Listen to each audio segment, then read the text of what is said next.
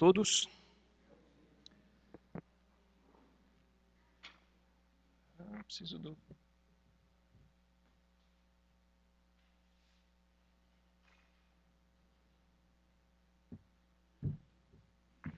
Agora sim. É... Quero dar mais uma vez boa-vinda a quem tá, boas-vindas a quem está nos visitando, né? Quem participou da nossa EBF. Agradecer também a todos os que trabalharam para que ela acontecesse, né? desde a divulgação, o pessoal que nos ajudou, a gente distribuiu alguns convites, né? Uh, e agradecer também quem participou ontem, quem organizou o material e esteve trabalhando aqui ontem, tá bom? Acho que é um evento importante que a gente espera é, fazer mais vezes, que a gente também pode fazer cada vez melhor, né? Mas a gente está, acho que foi importante. E a gente trabalhou esse tema, né? Transformando o mundo uma vida de cada vez. É, quero orar antes da gente começar, tá bom? Ah, Senhor Deus, quero agradecer mais uma vez por esse tempo, Deus. A gente agradece é, pelo privilégio de poder falar sobre a Tua palavra, é, sobre a, aquilo que o Senhor deixou para nós. E eu peço que o Senhor use esse tempo, que o Senhor me ajude a ser claro naquilo que eu vou dizer que seja realmente aquilo que o Senhor deseja que a gente ouça e que a gente reflita hoje, e que cada um de nós possa, na sua condição, é, aproveitar dessa mensagem, aproveitar daquilo que a tua palavra é, tem para nos ensinar. Então é isso que eu peço, peço que o teu Espírito conduza esse tempo e haja na vida de cada um de nós é, para o nosso bem, né, Deus? É isso que eu peço e agradeço em nome de Jesus. Amém, Pai. Bom, geralmente quando a gente pensa em mudar o mundo, né, transformar o mundo, a gente pensa em grandes soluções para os grandes problemas da humanidade, né? A gente pensa, ou pelo menos naqueles que a gente julga serem os grandes problemas, né? A gente pensa às vezes em energia limpa, na cura do câncer, o fim das guerras e coisas assim, né? Outra coisa que a gente costuma considerar muito importante é a educação formal, né? Ou seja, aquela que a gente recebe é, desde o primário, ginásio, colegial, faculdade, hoje em dia uma pós, um MBA, um doutorado, enfim. A gente considera isso, é, esse tipo de educação é considerado a base para você transformar uma sociedade, salvar uma economia, erguer uma nação e etc. Bom, sem querer diminuir a importância dessas coisas, elas têm o seu lugar, é claro, é, mas será que elas são a resposta para os nossos maiores problemas realmente? Será que, por exemplo, esse tipo de educação, sem uma um outro tipo de educação que forme o caráter, que forme é, a, valores nas pessoas, será que ela é suficiente? Então, isso é algo que a gente quer pensar. Por exemplo, pensar aqui, será que vai funcionar? Obrigado. É, um dos homens mais famosos do século passado foi o matemático Albert Einstein. Né? Einstein é, foi alguém que teve a oportunidade de estudar em instituições importantes da Europa, obteve um PhD e teve a oportunidade de formular teoremas inovadores né, que se relacionavam com alguns dos maiores problemas da humanidade. Né? A sua fórmula mais famosa tem a ver com a geração de energia, de uma grande quantidade de energia, a partir de uma quantidade pequena de matéria. E o conceito por trás dessa fórmula, né, se bem usado, pode contribuir para a geração de bastante energia, que é o que nós precisamos. Né? Porém, alguns anos depois que Einstein publicou a sua fórmula mais famosa, alguns homens, também cientistas, também é, todos de uma excelente formação acadêmica, em algumas das é, nações tidas como mais bem desenvolvidas e civilizadas, usaram o conceito por trás dessa forma para fazer algo um pouco diferente disso. Bomba atômica. Né? E os bombardeios a Hiroshima e Nagasaki, em 1945, é, mataram mais ou menos, ou pelo menos 200 mil pessoas, fora todas as outras que tiveram algum tipo de sequela. Né? Isso criou um novo grande problema para a humanidade, porque a partir de então, é, a, a, ameaça, a possibilidade de um ataque nuclear, de uma guerra nuclear que acabasse com a vida no planeta inteiro, passou a ser uma preocupação, né? É, principalmente naquele período de Guerra Fria, né? foram décadas em que a humanidade é, viveu sob essa ameaça. E até hoje isso é um problema, até hoje isso é um, algo que está sendo que é observado. Né?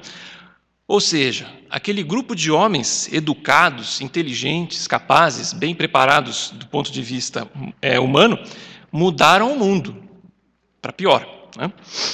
Então, o que, que isso nos mostra? Né? Primeiro, que o ser humano não é muito bom de resolver os seus problemas, mas ele é ótimo em gerar grandes problemas, né? novos problemas. Também mostra que a educação formal, né, o simples conhecimento das coisas e como elas funcionam, não é a solução, isso sozinho não é a solução para os maiores problemas da humanidade. Né? Isso é importante, né, isso a gente está falando de assuntos né, globais, mas isso é importante para cada um de nós, principalmente que somos pais, né, quando a gente pensa nos nossos filhos, por exemplo, porque a gente vive numa cultura em que muitas vezes é, dá a impressão que se você prover para o seu filho uma excelente educação formal, se você dá para ele uma boa escola, uma boa formação nesse sentido, então você cumpriu a sua missão, né? você fez o que você precisava fazer, porque é o que todo mundo fala que é tão importante. Né? Então, se eu dei a melhor educação para o meu filho, a partir daí, dizem que a educação é a base de tudo, né? a gente ouve isso o tempo todo, então, a partir daí, eu não preciso fazer mais nada, ele está preparado, agora é com ele. Né? Eu dei para ele o que ele precisava, agora o negócio é com ele. Mas se a gente pensar com um pouco de cuidado, a gente é fácil perceber que não é assim, né? que isso não é tudo.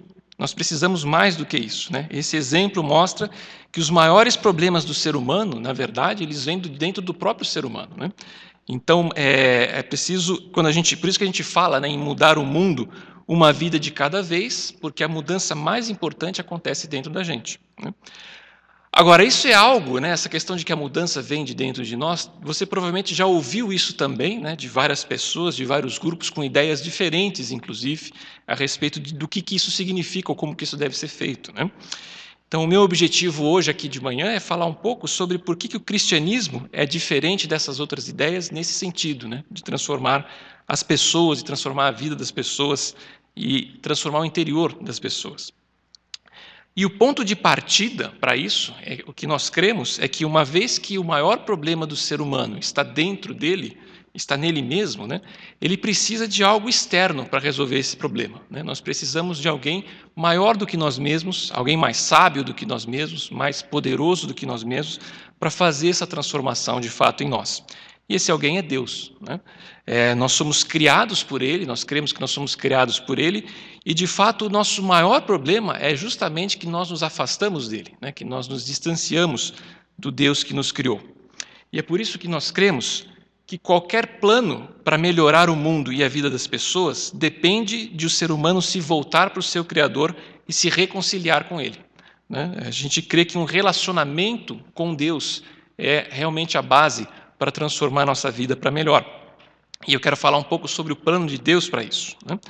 E para isso, para lembrar de alguns pontos, eu fiz um quadrinho que pode nos fazer pensar em várias histórias que a gente já ouviu, inclusive na história recente do mundo. Né? Quando se fala em mudar o mundo, é, é comum a gente encontrar esses elementos. Né? Um livro, um líder e uma revolução. Um livro, o homem que escreveu esse livro, e uma revolução que ele lidera ou que ele influencia. Né? A gente já viu essa história várias vezes e já vimos ela dar errado muitas vezes. Né? Se a gente pegar a história recente, o comunismo se parece com isso. Né? Se a gente pensar nos elementos, ele tem esses elementos aí. É, mas eu quero mostrar aí no cristianismo a gente encontra esses elementos, mas eu quero mostrar que há algo diferente e especial sobre esses elementos dentro do cristianismo. Em primeiro lugar, fala sobre o livro, né? O livro no nosso caso é a Bíblia. E eu não vou me estender muito sobre o porquê, o motivo pelo qual nós cremos que a Bíblia é um livro especial, porque para isso eu quero deixar também um convite. A nossa igreja ela possui um material chamado Vida Nova, né, que trata dos aspectos básicos da vida cristã. E o capítulo inicial é exatamente sobre a Bíblia e o porquê que nós podemos confiar na Bíblia é, como fonte de informações a respeito de Deus. Né? Esse material está disponível no nosso site, ele é gratuito e nós também abordamos esse material periodicamente na nossa escola bíblica dominical. Né? Então, todo domingo, a partir das 5 e meia, a gente tem uma programação aqui e existe uma classe especial para falar justamente sobre aquilo que nós cremos, sobre aqueles, os, os pontos básicos da nossa fé, que nós cremos como igreja, e a gente fala, inclusive, sobre a Bíblia e por que, que nós confiamos nela. Mas eu quero mencionar aqui que nós cremos que a Bíblia é a palavra de Deus revelada para nós e por meio dela nós podemos conhecer, é, conhecer a Deus, saber o que ele pensa e saber o que ele espera de nós. Nós cremos que a Bíblia é a nossa única fonte de informações 100% confiável sobre Deus, porque foi o próprio Deus quem revelou para nós. Não importa o que digam né, a respeito da Bíblia, não importa como você vai ler a Bíblia. Né? Hoje a gente está acostumado com aquele livro, né? hoje em dia o pessoal lê a Bíblia no celular e não, não, não tem importância, o que interessa é o conteúdo que está lá, é que revela é, informações sobre Deus que são realmente confiáveis, porque vieram do próprio Deus. Né? Ah, então, para nós nos voltarmos a Deus e nos reconciliarmos com Ele, nós precisamos conhecê-lo por meio da Bíblia. É por isso que, ao falar sobre os próximos dois pontos, eu vou sempre usar a Bíblia como material de referência. Tudo aquilo que eu vou dizer agora é, não foi algo que a gente criou, não é quando eu falo que nós na IBNA cremos nisso, não é porque nós criamos isso, mas é porque nós cremos que isso foi revelado por Deus através da Bíblia. E fica inclusive o convite para a nossa escola bíblica, se tiver alguma dúvida com relação a isso, com relação a de onde vieram as informações que a gente está falando aqui, você pode trazer essas dúvidas para a nossa escola bíblica. É, eu vou projetar alguns versículos, mas se ficar alguma dúvida a gente pode tirar depois, tá? E agora eu quero então falar sobre o segundo ponto, né, o segundo elemento que a gente falou né, de transformação do mundo, que é um homem. Né? Quando nós falamos de mudar o mundo, a gente costuma ter em vista um homem, um líder, que geralmente é aquela pessoa que escreveu aquele livro, né, que está motivando essa transformação. E no cristianismo a gente tem também a figura de um homem, e naturalmente é o próprio Jesus Cristo. Né? Ele mesmo foi quem escreveu o seu livro, porque ele é Deus. Né? Então a Bíblia é uma revelação que vem de Cristo também. A própria Bíblia afirma que Ele mesmo, Jesus, é a palavra de Deus viva. Né? E quando nós pensamos em Jesus, normalmente a gente pensa numa figura humana, né? normalmente aquela, a gente pensa naquela figura de cabelo comprido, de barba, com aquela roupa daquela época. Né? Nós pensamos naquela figura que a gente viu em algum quadro, em alguma imagem, em algum filme, e nós associamos a sua pessoa àquele homem que viveu trinta e poucos anos nesse mundo e que morreu de forma trágica na cruz. Né? Às vezes nós até nos esquecemos de que ele ressuscitou, embora isso seja muito importante para nós. Né?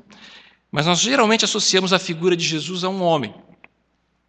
Agora, a Bíblia ensina que, na verdade, este homem, ele é Deus, né? ele sempre existiu, ele participou da criação do mundo, e ele se fez homem, ele se tornou um de nós num determinado momento da história com um propósito específico. Né? Então Jesus de fato é aquele homem, ele viveu nesse mundo, mas ele não é apenas aquele homem, né? ele já existia antes disso. Por isso que eu falei que ele também é o responsável pelo próprio livro que a gente tem, né? a revelação que a gente tem a respeito de Deus, que é a Bíblia. E como eu disse antes, o maior problema do ser humano, pensando agora no porquê que Jesus se tornou um homem, né?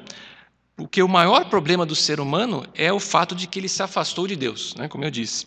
Ao decidir não obedecer os mandamentos, não obedecer a Deus, o homem se tornou impuro e ele não pode mais se relacionar com Deus da maneira como Deus é, gostaria, como realmente deveria acontecer. Né? Ele não pode se relacionar de forma direta com Deus, porque Deus ele é totalmente santo, ele é totalmente puro e ele não pode se relacionar com o ser humano impuro por conta dos seus pecados. Né? Quando nós não obedecemos à lei de Deus, a Bíblia chama isso de pecado. E a Bíblia diz que todos nós pecamos e por isso estamos separados de Deus.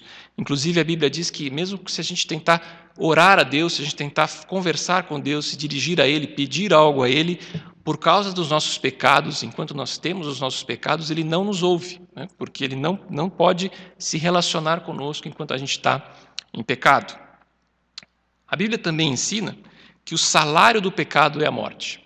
Né? Ou seja, a consequência, aquilo que nós merecemos, assim como a gente merece o nosso salário, né, pelo nosso trabalho, a gente espera por isso, da mesma maneira, o que a gente merece por viver em pecado, por não obedecermos a Deus, é a morte.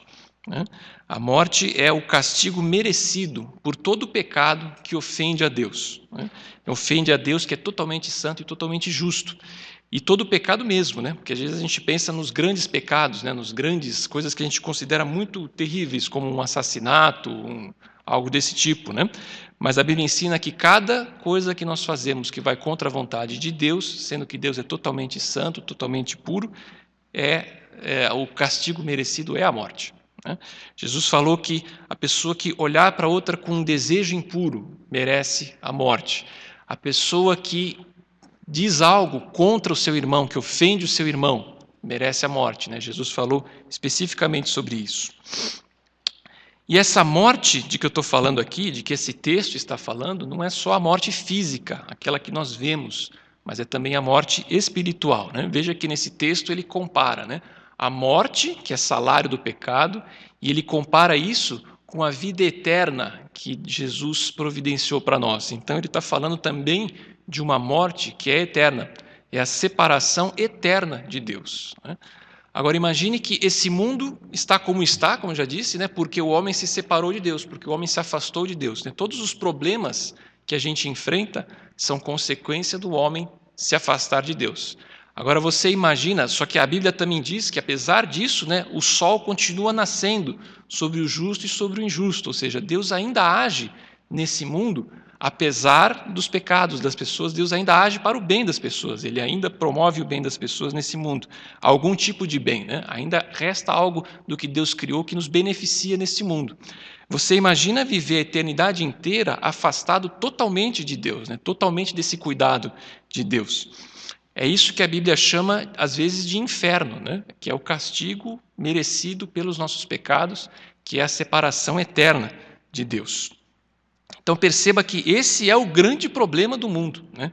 A, a, origem de todos os problemas é o homem ter se separado de Deus, e o destino eterno dos homens, por causa desse pecado, por causa dessa separação de Deus, é o maior problema de todas as pessoas. Né? Pois Jesus, ele se tornou um homem, ele que é Deus, ele se tornou um homem, viveu como um de nós nesse mundo, justamente para resolver este problema, né? o maior problema de cada um de nós. Ele viveu nesse mundo para pagar pelos nossos pecados. Né? Quando ele morreu na cruz, ele pagou a dívida que nós tínhamos com Deus. Ele recebeu, apesar de Jesus ser alguém que viveu como um de nós, mas ele, diferente de nós, não cometeu nenhum pecado, porque ele é Deus, né? ele é santo, então ele passou pelas mesmas situações que nós nesse mundo, porém sem cometer nenhum tipo de pecado, mesmo assim, ele foi morto como se fosse um pecador. Né? A Bíblia fala sobre isso especificamente. Ele foi morto, inclusive, junto com dois ladrões, acusado como se ele fosse um criminoso. Né?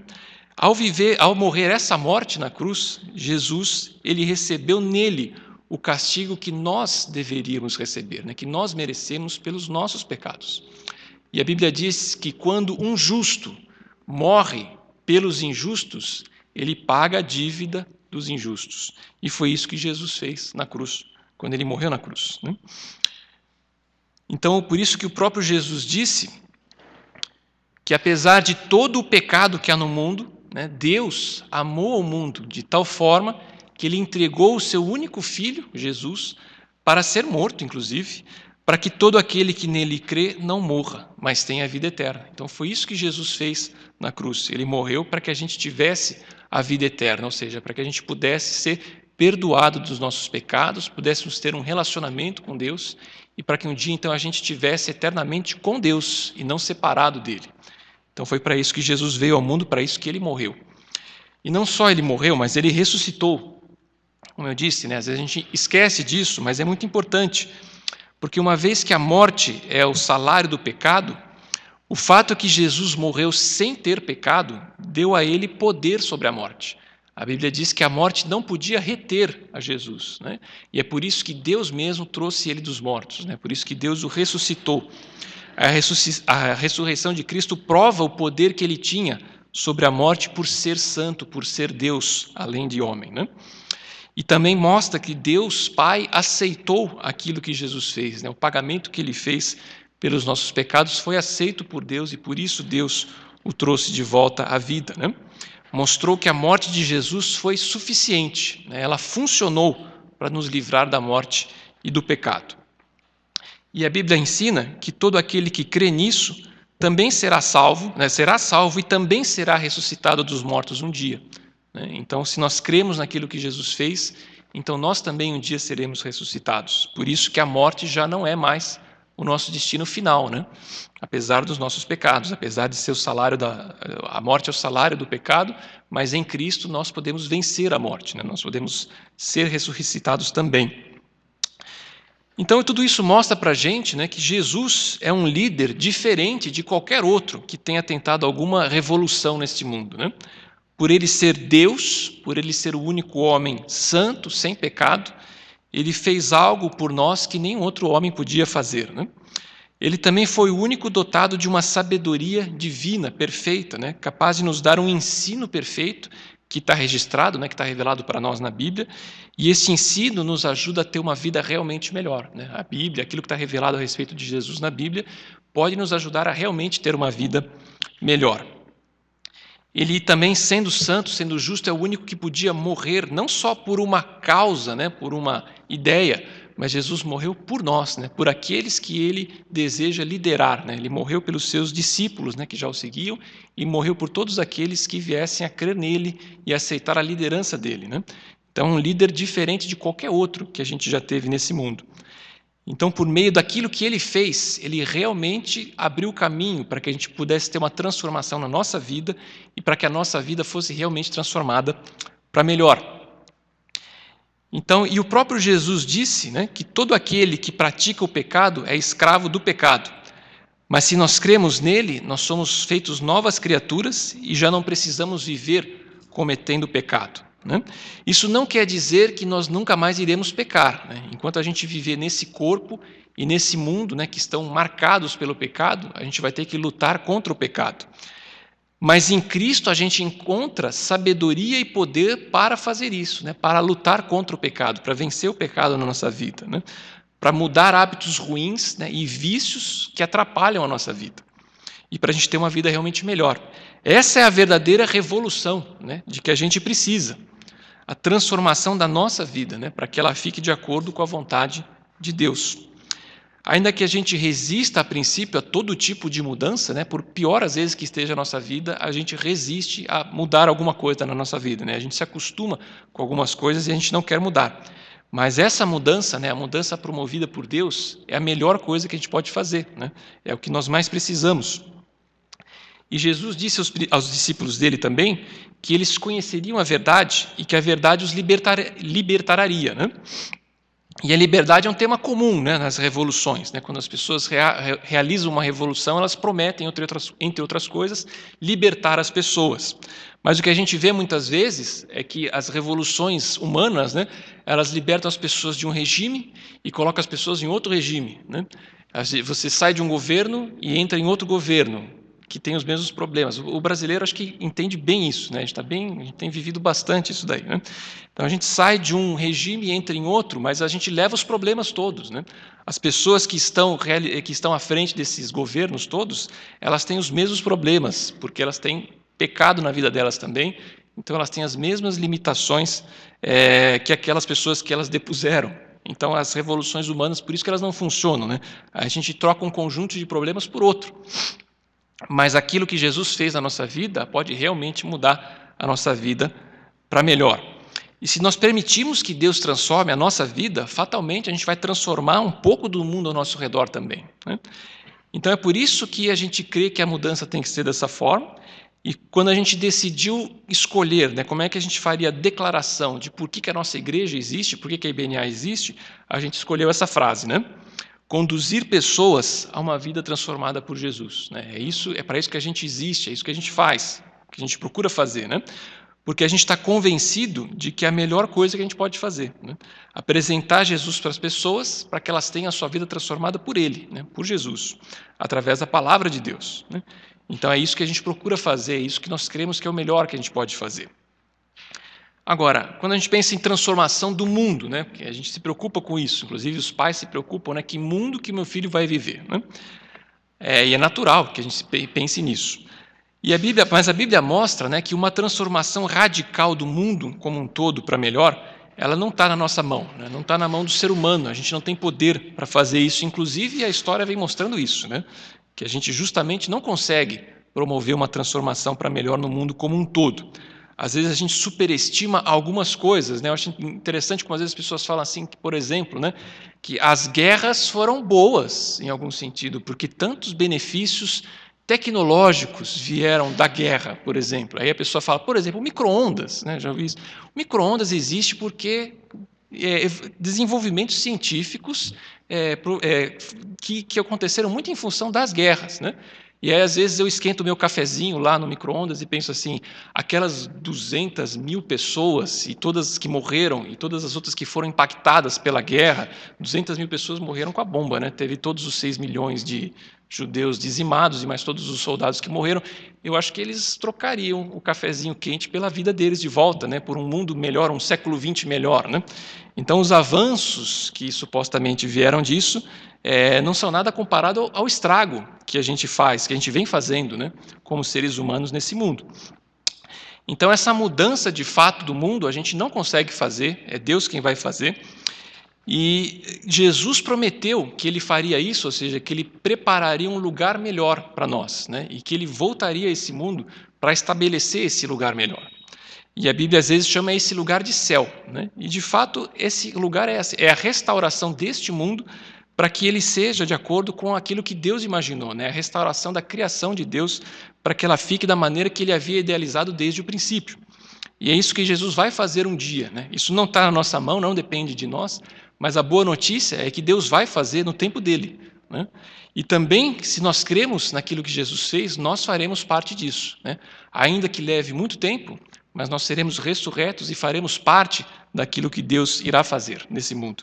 E se nós ensinarmos isso aos nossos filhos e eles aprenderem, eles também farão parte desse mundo. Né? Esse é o mundo melhor que a gente pode é, trabalhar para que nossos filhos realmente tenham, né? porque isso vai de fato acontecer. Se nós ensinarmos aos nossos filhos e eles aprenderem, eles estarão nesse mundo melhor. Né? Agora, cabe a nós escolher de que lado a gente vai ficar dessa história. Né? Porque não é sem conflito que Jesus vai estabelecer o seu reino nesse mundo. E Jesus disse que quem não está com ele está contra ele. Né? Então nós podemos viver nesse mundo buscando a vontade de Deus, buscando fazer a vontade de Deus, que tem a ver com essa transformação de uma vida de cada vez, né? é isso que Deus quer que a gente faça nesse mundo. Então a gente pode trabalhar para isso ou a gente pode trabalhar contra isso. Né? E isso é muito grave, porque um dia nós vamos estar diante de Deus que nos criou, que nos deu vida, e nós teremos que prestar contas de como nós vivemos essa nossa vida. Né? Então isso é muito importante. Como nós temos vivido nesse mundo, né? como nós temos contribuído para aquilo que Deus deseja fazer nesse mundo ou será que nós não estamos contribuindo? Jesus disse que se nós não estamos trabalhando por Ele, estamos trabalhando contra Ele. Então isso é importante. E eu digo isso porque pode parecer que tudo isso que eu estou falando aqui né, é um bocado de ideias interessantes né, que você está recebendo hoje que você pode decidir se você aceita ou não, né, se tem a ver com você ou não, isso que a gente está falando hoje. Mas a Bíblia, né, o que a Bíblia revela e a pessoa de Cristo, eles não são assim. Né? É, você não, você só tem, nós só temos duas possibilidades. Né? A Bíblia fala sobre isso. Ou nós cremos naquilo que Jesus ensinou, né, e nós aceitamos isso na nossa própria vida, e isso passa a ser a nossa vida, ou nós não cremos, então nós estamos rejeitando tudo aquilo que Jesus fez e tudo aquilo que ele ensinou para nós. Só temos esses dois caminhos. Né? E essa escolha que a gente faz a respeito daquilo que Jesus fez por nós e daquilo que ele revelou para nós através da Bíblia, essa escolha determina o nosso futuro. E o que nós vamos ensinar para os nossos filhos a respeito dessa escolha vai determinar muito do destino deles, né? do destino dos nossos filhos, do futuro deles. Né? E eu sei que tudo isso que eu falei aqui, né, bastante informação que a gente está passando aqui nessa mensagem, né, e pode ser que é, é bastante coisa de uma vez, né? e talvez você precise de um tempo para pensar um pouco sobre isso, né? refletir sobre isso. E é por isso que eu quero reforçar o convite né? para aquilo que a gente faz aqui todo domingo. Né? A, nossa, a nossa EBD, né? nossa Escola Bíblica Dominical, né? a partir das 5 e meia, todo domingo, a gente tem uma classe especial para falar sobre aquilo que nós cremos e a gente pode voltar né? nos temas que a gente falou aqui, podemos tirar dúvidas e aprofundar alguns pontos. Né? Então, quero deixar um convite para isso.